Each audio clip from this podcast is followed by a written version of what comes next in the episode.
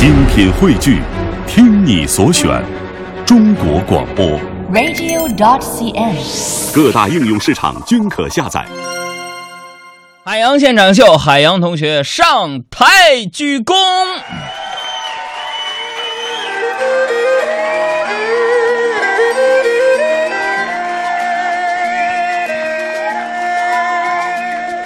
全球的听众朋友，大家好，我是海洋。今天呢是腊八了，哎，又是一个比较特别的节气。那么这腊八呢，在十二月初八，农历的十二月，俗称的腊月啊。呃，我想问所有这个收音机前的听众朋友们，你们知道这腊八究竟是怎么回事呢？哎，尤其是刚来地球不久的朋友们啊，我跟你们说说啊，这原意呢是祭祀祖先和神灵，祈求丰收、吉祥和辟邪。那在中国呀，有腊八节和腊八粥的习俗，在这清代，雍和宫的腊八盛典是极为的隆重啊。雍和宫内啊，有一口直径为两米、深一点五米的古铜大锅呀，多沉呢？大概是四吨重，专用熬腊八粥啊。那腊月初一开始呢，皇宫总管内务府啊派司员把粥料和这些柴火呢运到雍和宫。粥料品种是特别的多，有上等的奶油、羊肉丁和五谷杂粮以及各种干果。到了这初五啊晚上，准备就绪了。初六呢，这皇上啊，就是我那几个哥们儿啊，什么什么雍正啊、光绪啊、乾隆啊、嘉庆啊，都是我的 发小嘛，啊，他们呢啊就安排这大臣会同内务府总管大臣，率领谁呢？就是朝廷上下三品以上的官员和民夫，哎，到庙里边监督称粮运柴。到了这初七的早上啊，皇帝呢。派来的监州大臣怎么呢？下令预备点火，并且啊，一直监视到初八的凌晨，这粥啊全部熬好为止。那这时候呢，我那几个童年的小伙伴，什么康熙啊、乾隆啊、嘉庆啊、顺治啊、呃咸丰啊啊，这个怀帝派来的这个贡州大臣呢，就率领这官员们。开始在佛前供粥，是宫灯照耀，香烟袅袅，鼓乐齐鸣，众喇嘛进殿念经，那是彩旗招展，锣鼓喧天，左一层右一层，非常非常的热闹。这随后啊，就把这粥献给宫廷，同时呢，装罐密封，用快马送往承德行宫和全国各地，直到天亮之后舍粥完毕，盛典它才告结束。哎。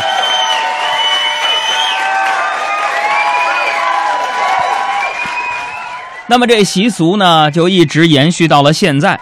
现在呢，咱们国家的江南呐、啊、东北啊、西北啊广大地区，仍然保留着吃腊八粥、过腊八节的习俗。哎，各地这腊八粥所用的材料也各有不同，那是争奇斗艳，品种繁多呀。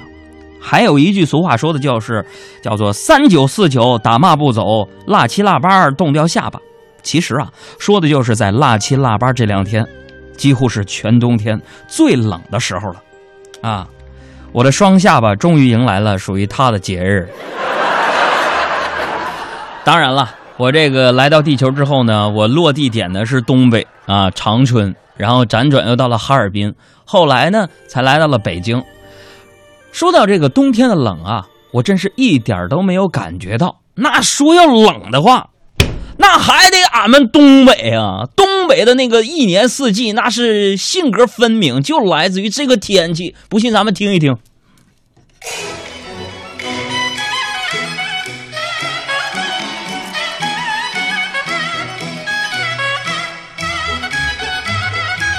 我们东北的时候，那冰天雪地的景色呀，朋友们，你们想想，漫天飞雪就犹如鹅毛一般，纷纷扬扬啊。轻轻落在房顶上，落在草地上，落在山峰上，就好像整个世界都是银白色的，闪闪发光。我们东北冬天也有著名人物，也多山也杨子荣，是吧？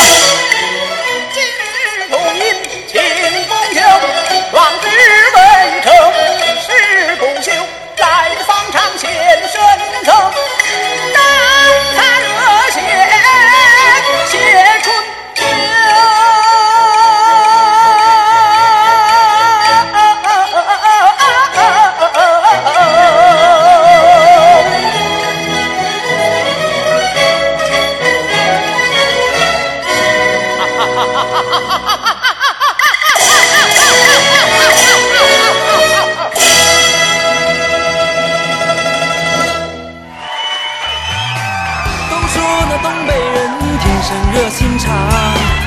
谁让我们把雷锋一直当榜样？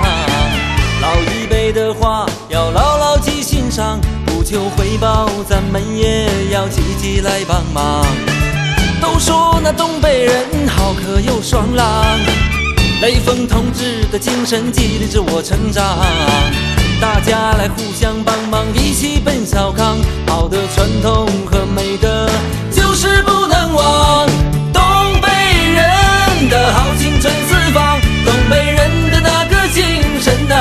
远洋嘛远名扬。大碗的喝酒啊，咱是纯高粱，高高兴兴地哼着那啷了里个啷。东北人不怕你求咱帮忙，雷锋的精神永远都散发着光芒。姑娘的漂亮，小伙儿个顶个的棒，一杯杯在这里唱着啷了里个啷。东北人的好情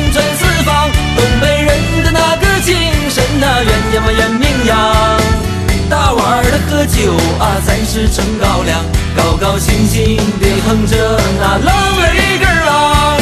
东北人不怕你求咱帮忙，雷锋的精神永远都散发着光芒。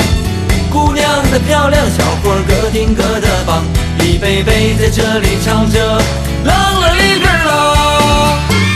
哎呀，这歌啊，听着唱东北的，我这心里边淤着。余作啥意思？东北话普及时间，余作，东北话就意思就是舒服。另一个说法叫做得。这老人讲啊，腊八蒜呢，就是腊八蒜，算计的算。也说在这腊八这天呢，就把一年的收支算出来啊。北京老话讲叫做腊八粥、腊八蒜，放账的送信儿，欠债的还钱。那以前呢，挨街面上是没有买卖的啊？为什么呢？你想啊，呃，卖这腊八蒜得吆喝呀，这嗓子说腊八蒜来，腊八蒜，哎，谁听心里边都咯噔一下。所以啊，想吃还得自己泡。呃，下面呢是海洋现场秀美食大讲堂的时间，打开百度搜索一下，如果制作地如何制造地道的腊八蒜，简单又实用，希望大家可以学起来啊。啊，都说呀，过了腊八就离过年不远了。于是啊，一到这个时候，孩子们的童谣呢就也唱起来了啊，什么小孩儿小孩儿你别馋，过了腊八就是年。腊八粥你喝几天？哩哩啦啦二十三，二十三糖年糖瓜粘，二十四扫房子，二十五做豆腐，二十六炸羊肉，二十七杀公鸡，二十八把面发，二十九蒸馒头，三十晚上玩一宿，大年初一他扭一扭，哎。